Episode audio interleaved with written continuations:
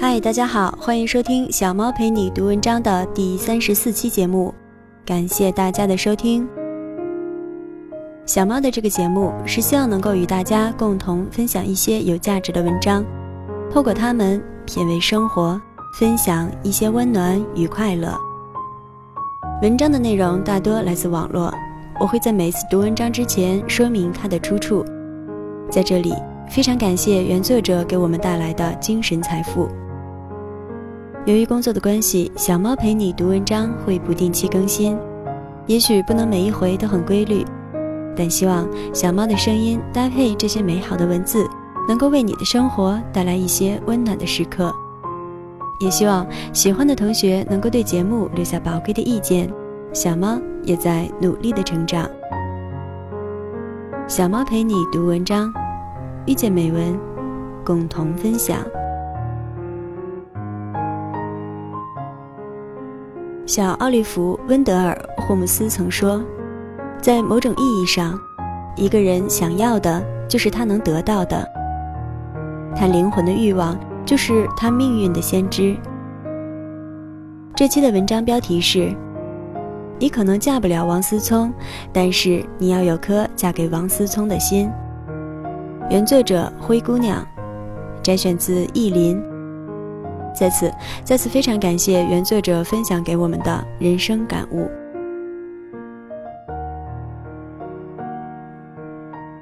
你可能嫁不了王思聪，但是你要有颗嫁给王思聪的心。第一次去台湾是在几年前，那时住的酒店下面有一家卖炸鸡排的小摊位，令我印象深刻。去过台湾的朋友都知道，那边到处是卖炸鸡排的大小店面，几乎每一家都可以做得新鲜香嫩，价格和口感的差距并不大。但那家的确算我居住的那条街上味道最好的，加上离得近，所以常去光顾。老板是个满脸络腮胡子的大汉，开口却是标准的台式软糯腔，脾气很好，主动跟我聊天。最常说的一句话是：“我的店一定要成为全台湾最好吃的鸡排店。”起初我并没有在意，可后来经常看到他拿着本子在写写画画，说是最近新调配的鸡排腌制秘方。我还听到他对店里的员工训话，大意是最近的九层塔不够新鲜，鸡肉还可以拍打得更松软之类的。我说。至少这附近的摊位我都吃过，觉得你家是最好吃的，每天生意也不错，人来人往，应该知足了。他表示感谢，但言辞凿凿。我不会知足的，我就是要做出全台湾最好吃的鸡排。过了几年，我再去台湾，恰好又住那家酒店，想起那家炸鸡排，忍不住再往那条街寻去。刚进街口就震惊了，有一条长长的人龙从街里排出来，每个人手里还拿着一个塑料小牌子。我抓个人问：“这是在做什么？”对方告诉我：“这里有家鸡排店特别好吃，每天如果不来排上几个小时队都吃不上。”我沿着长龙走到最前面，果然是那家小摊位，居然已经盖起了一家不小的店面，干净整洁。鸡排的香气，半条街都闻得见，门口客流爆棚。老板看到我很惊喜，主动夹刚炸好的红薯给我吃。我恭喜他生意越做越好了，他呵呵笑。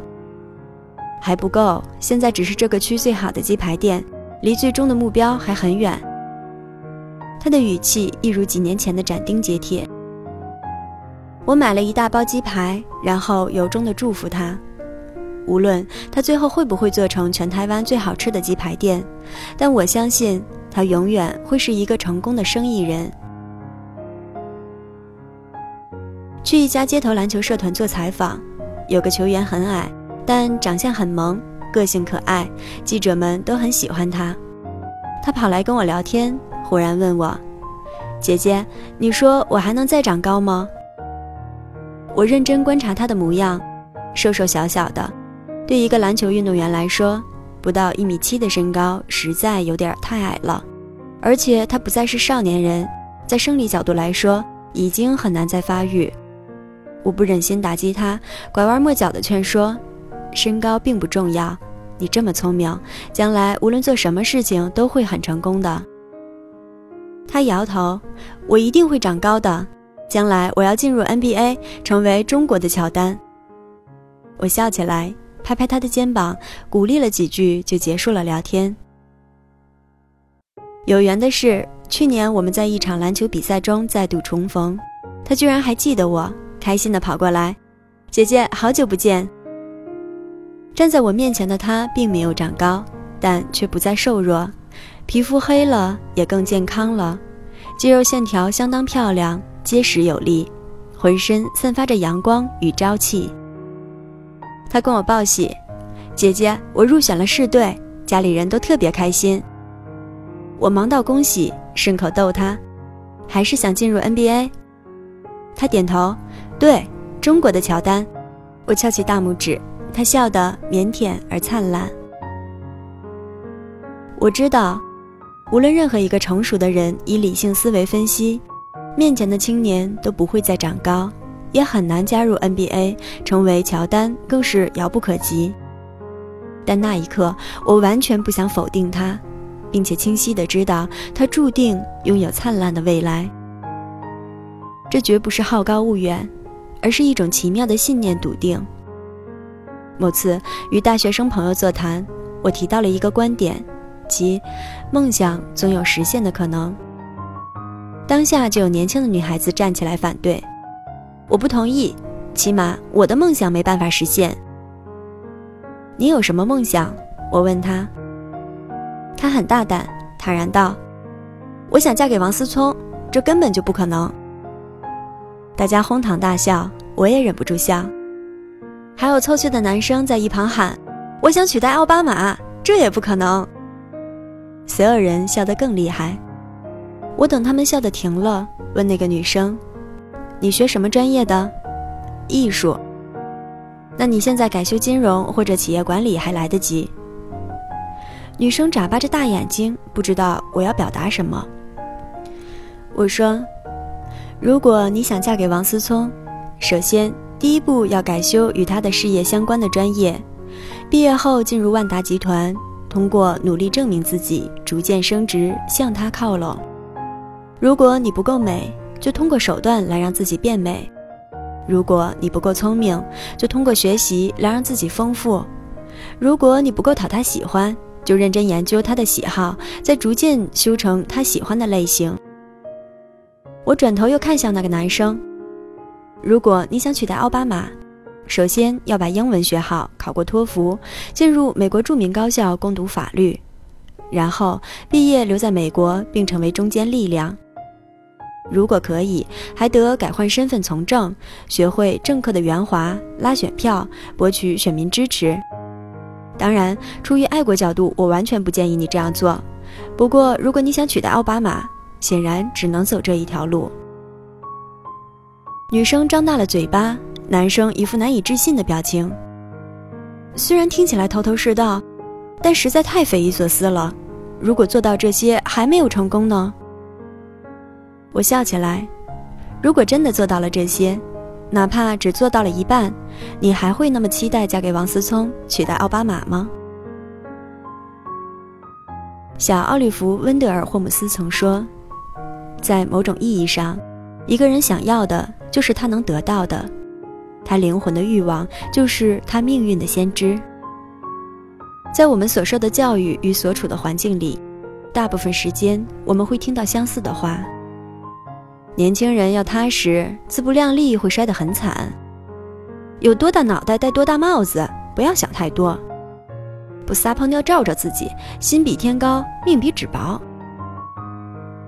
然而他们从不会告诉我们，固然那些不知天高地厚，甚至是天方夜谭的梦想难以实现，但那些把目标调整到触手可及的谨慎人生，并没有过得多么轻松滋润。丧失了斗志，哪怕身披锦绣羽毛，也终成燕雀。临到终了，才发现，一生最后悔的事，不是失败，是我本可以，却没有。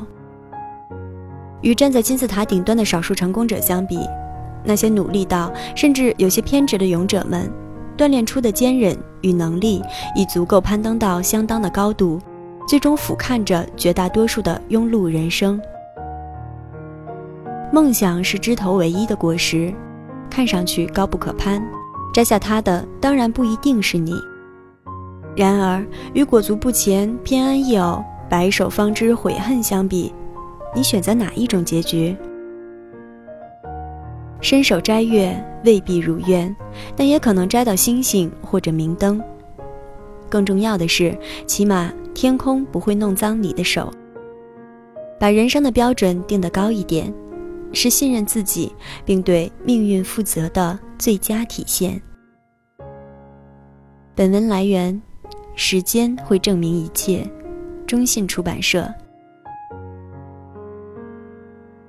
这里是小猫陪你读文章，遇见美文，共同分享。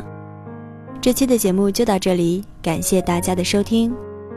小猫陪你读文章，希望能为你的生活带来一些温暖，一些快乐。